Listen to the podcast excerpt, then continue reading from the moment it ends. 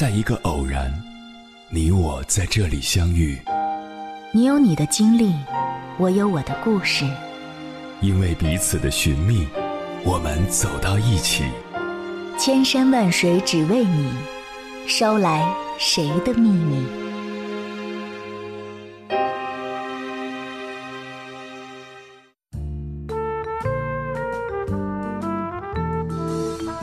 欢迎回来，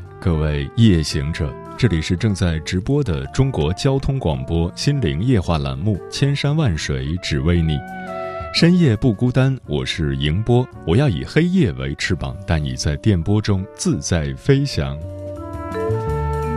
繁重的工作、截止日期的压力，这是每个职场人都会面对的现实，喘不过气、焦头烂额，谁没遇到过这样的状况？但如果沉重的工作压力迫使你进入一种衰弱状态，也就是职业倦怠，那就是很严重的问题了。心理学家马斯拉奇和莱特的研究让我们了解到，职业倦怠包含三种症状，都是由工作中的长期压力引起的。一、疲惫，这是职业倦怠的核心症状，它包括严重的身体、认知和情绪倦怠。损害人们有效工作的能力，破坏对于工作的积极心态。在倦怠状态之下，你会发现自己无法集中注意力或进行全局思考，即便是之前享受的常规工作也变得累人，每天不愿意上班却又难以抽身。二玩世不恭，又称去人格化，反映的是工作投入度降低。本质上，这是在心理上和工作拉开距离。在这种状态下，你不会感到对任务、项目、同事、客户和其他合作方有所投入，你感到疏离、反感，甚至冷漠无情。玩世不恭可能由工作量过大造成，但也可能源自严重的人际冲突、不公平或无法参与决策。持续的玩世不恭显示，你的心已经不在工作上。不能从工作中获得愉悦和自豪感。三无力感，指的是感觉自身能力不足，并且缺少成就，效率低下。有这种症状的人担心自己在某些情境下无法成功或难以完成特定任务。无力感通常与疲惫和玩世不恭同时出现，因为如果缺乏能量、无心工作，人们就无法发挥出最佳水平。那么，如何走出和预防职业倦怠呢？一、关爱自己，补充身体和精神能量，提升专注力非常重要。为此，你可以培养良好的睡眠习惯，注意营养、锻炼、社交，并尝试有助于保持平静、快乐的活动，如冥想、记日记和欣赏自然景色。这能帮助你规避。非必要和可能引起负面情绪的人事和情境，增加有助于提升能量水平的活动，并在工作之外创造平静快乐的空间。二、改变视角，休息、放松和补充能量可以缓解疲惫、抑制玩世不恭，并提升工作能力，但这些措施并未真正触及职业倦怠的根本原因。回到办公室，你可能还是要面对无法想象的工作量、难以应对的人际冲突或严重受限的资源，所以你现在必须仔细检讨自己的心态和预设，在当下的局面中，哪些无法改变，哪些你可以改变。通过改变视角，即便是无法改变的事实，你也可以减少其负面影响。三、减少与压力因素的接触，你也需要留意那些虽然很有价值，但仍然带来不健康压力的活动和关系。关于你愿意做什么、做多少，你需要让同事、客户甚至家人调整预期。关于如何合作，你要建立规则。你可能会遇到阻力。但必须要知道，做这些改变是为了提升你的长期生产力和保护你的健康。四、建立积极的人际关系，职业倦怠的最好解药，尤其是症状集中于玩世不恭和无力感时，是积极寻求有营养的人际互动以及持续的个人及职业发展。寻找合适的导师，让他们帮你发现、激活积极的人际关系和学习机会。主动为他人提供建议，也是特别有效的打破恶性循环的方法。由于职业倦怠与环境因素高度相关，你所在组织中的其他人可能也正受此折磨。如果你们站在一起，相互支持，找出问题，创造并努力推行解决方案，所有人都会增强对工作的掌控感和投入度。有时你会感到职业倦怠无法克服，但感到筋疲力尽只是一个信号，并不意味着你未来很长时间都要如此。通过理解职业倦怠的症状和原因，并实施上面四种对策，你将能恢复精力并建立预防体系。你的惨痛经历可以成为转折点，让你迎来更可持续的职业生涯以及更快乐、更健康的生活。接下来，千山万水只为你，跟朋友们分享的文章选自 Know Yourself，名字叫《每天睡醒都觉得心累》，你可能出现了职业倦怠。作者：随真。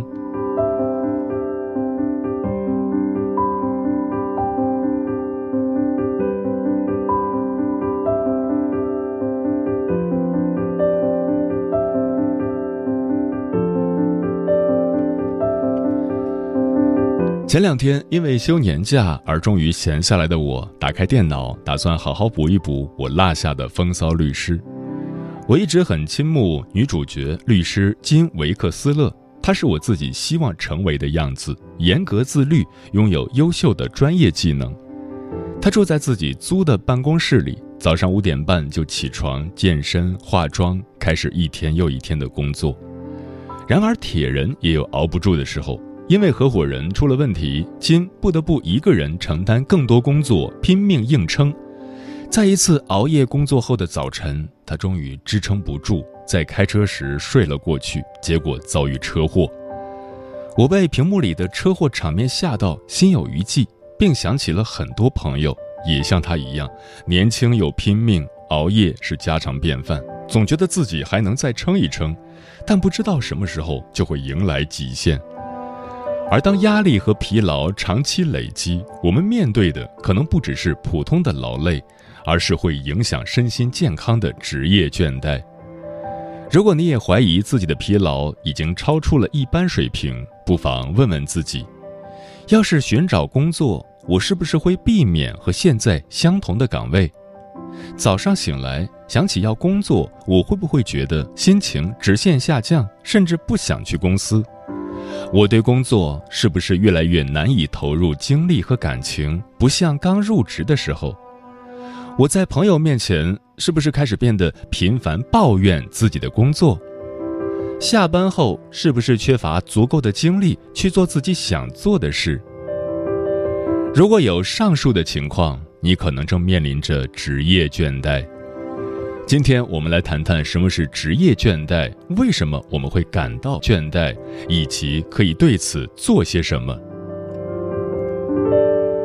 职业倦怠 （burn out） 是一种由长期过度的压力导致的情绪、精神和身体的极度疲惫的状态。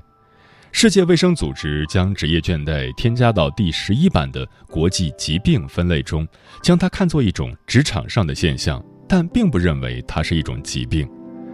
职业倦怠主要有三个特征：耗竭感，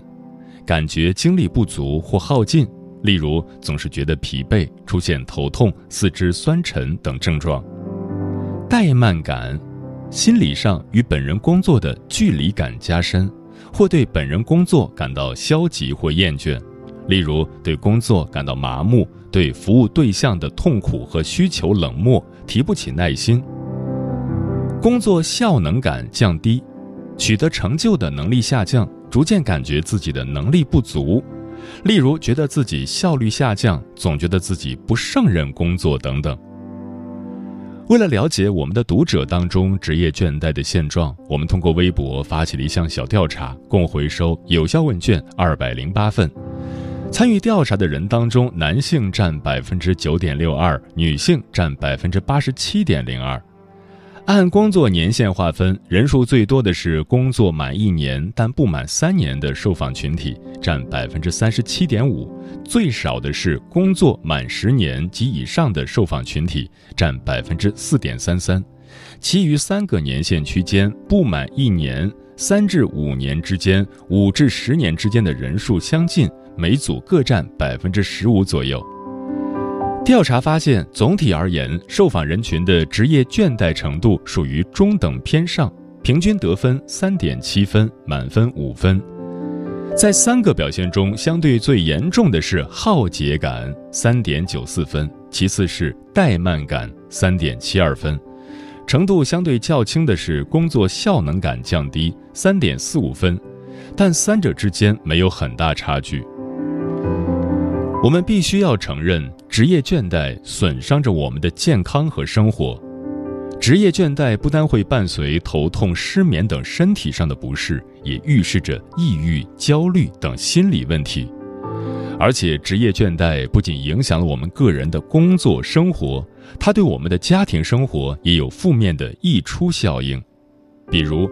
人们会把工作倦怠带来的坏情绪带进和家人的相处之中，影响和家人的关系。另外，对那些从工作中汲取意义感的人们来说，职业倦怠的打击是双重的：不单工作失去了乐趣，对工作的痛苦还阻断了人生意义感的来源，生活的意义随着工作的意义一起消失了。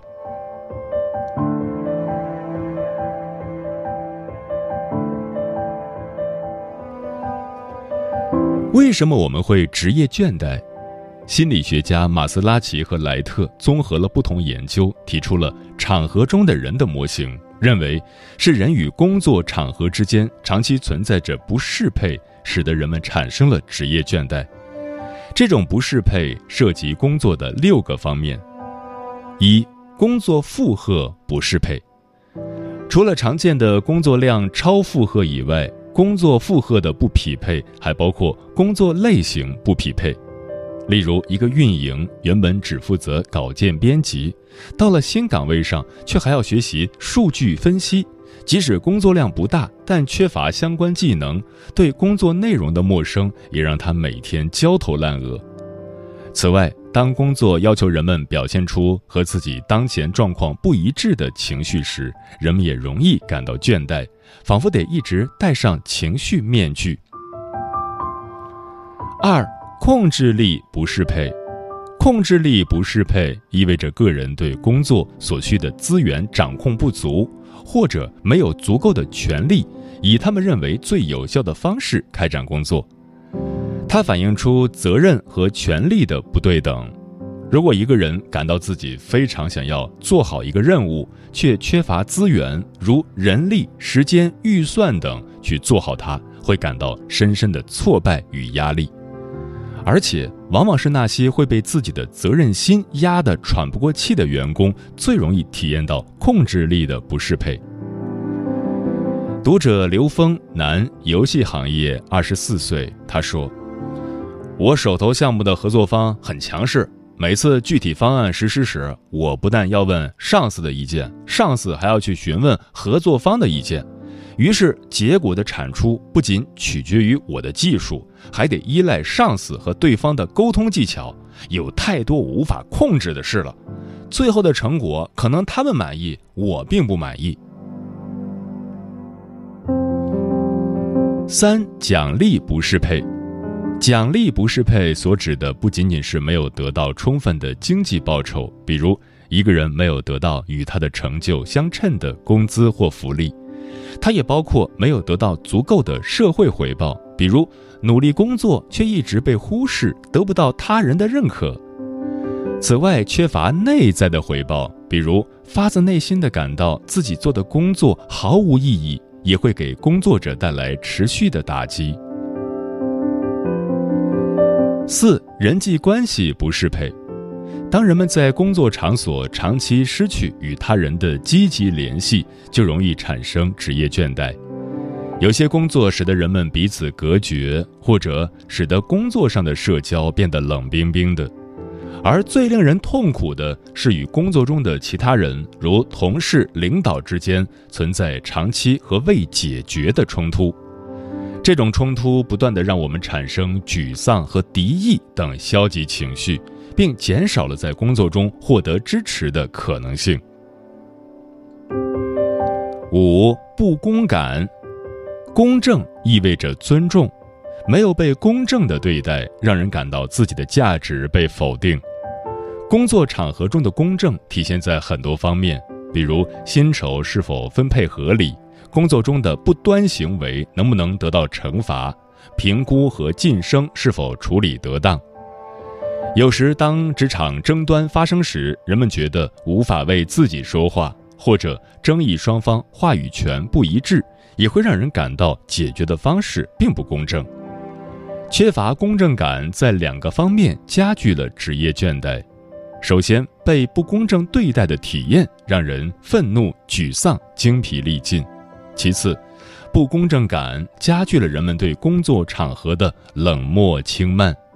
既然我得不到尊重，那我又何必尊重我的工作、我的公司？读者小虫三十一岁，他说。在我们公司，男女就是被区别对待的呀。每次会议上，女性员工有想法，大概率被否决；但同样的话，再由男同事说一遍，领导就会认真听。有提升机会，也是优先考虑男同事。明明很多女同事来得更早，绩效考核也更好。六价值观不适配，人们可能感到自己不认同公司文化。或者在工作过程中感到不得不做一些不符合自己价值观的事，或是有违道德感的事，比如为了销售业绩不得不撒谎，或是不得不宣传歧视性的内容等等。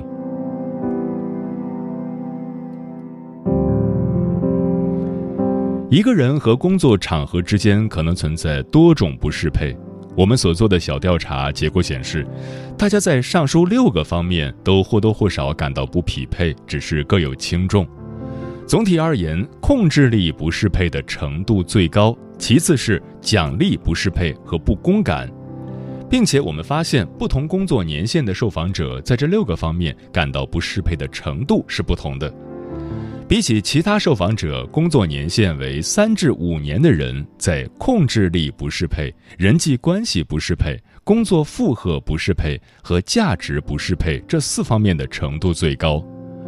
相对于工作年限短的人来说，工作年限长的人奖励不适配的程度更低，不公感更高。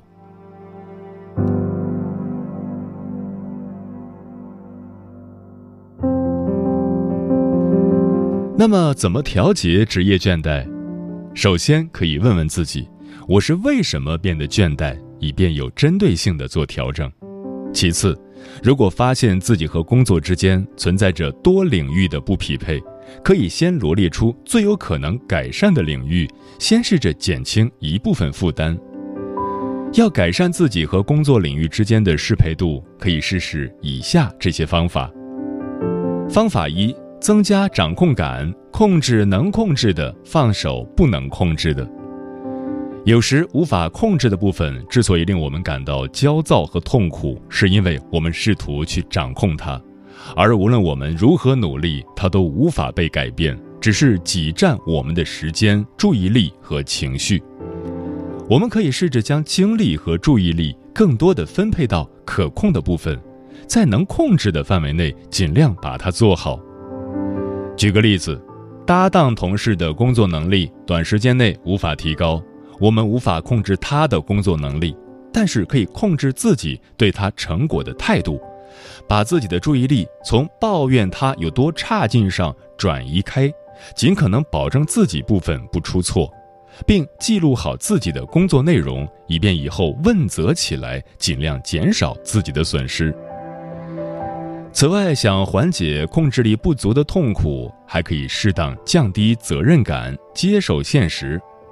工作成果可能的确无法达到我们最初设想的标准。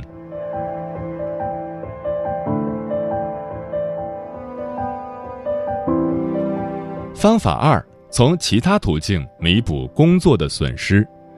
可以试着从其他方面找回在工作中丢失的意义感。比如，如果你的意义感在于助人，可以每周抽一点时间出来做志愿者；如果意义感来自创造，可以尝试业余绘画、写故事等创造性的活动。又比如，如果你觉得工作场合里欠缺与他人的积极关系，可以把精力侧重于与朋友联系，或是寻找有相同兴趣的人，和对方聊聊能带来快乐的小说、电影等话题。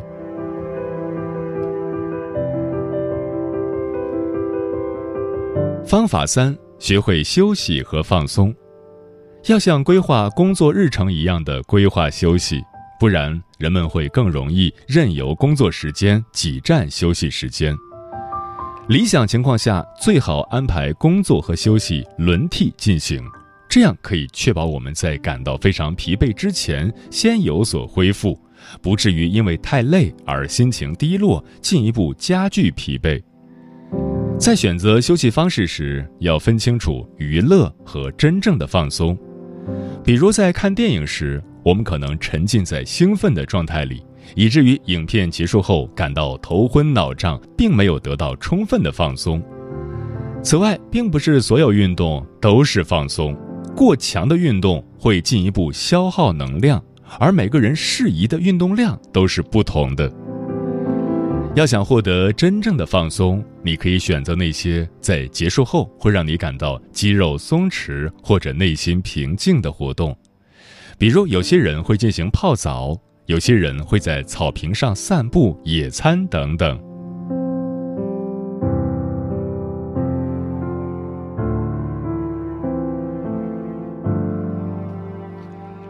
当然，我们也并非只能选择留在一份工作中，勉强自己去做出调节。如果工作已经弊大于利，如果当前困扰我们的问题很难改变，如果有更合适的地方可以去，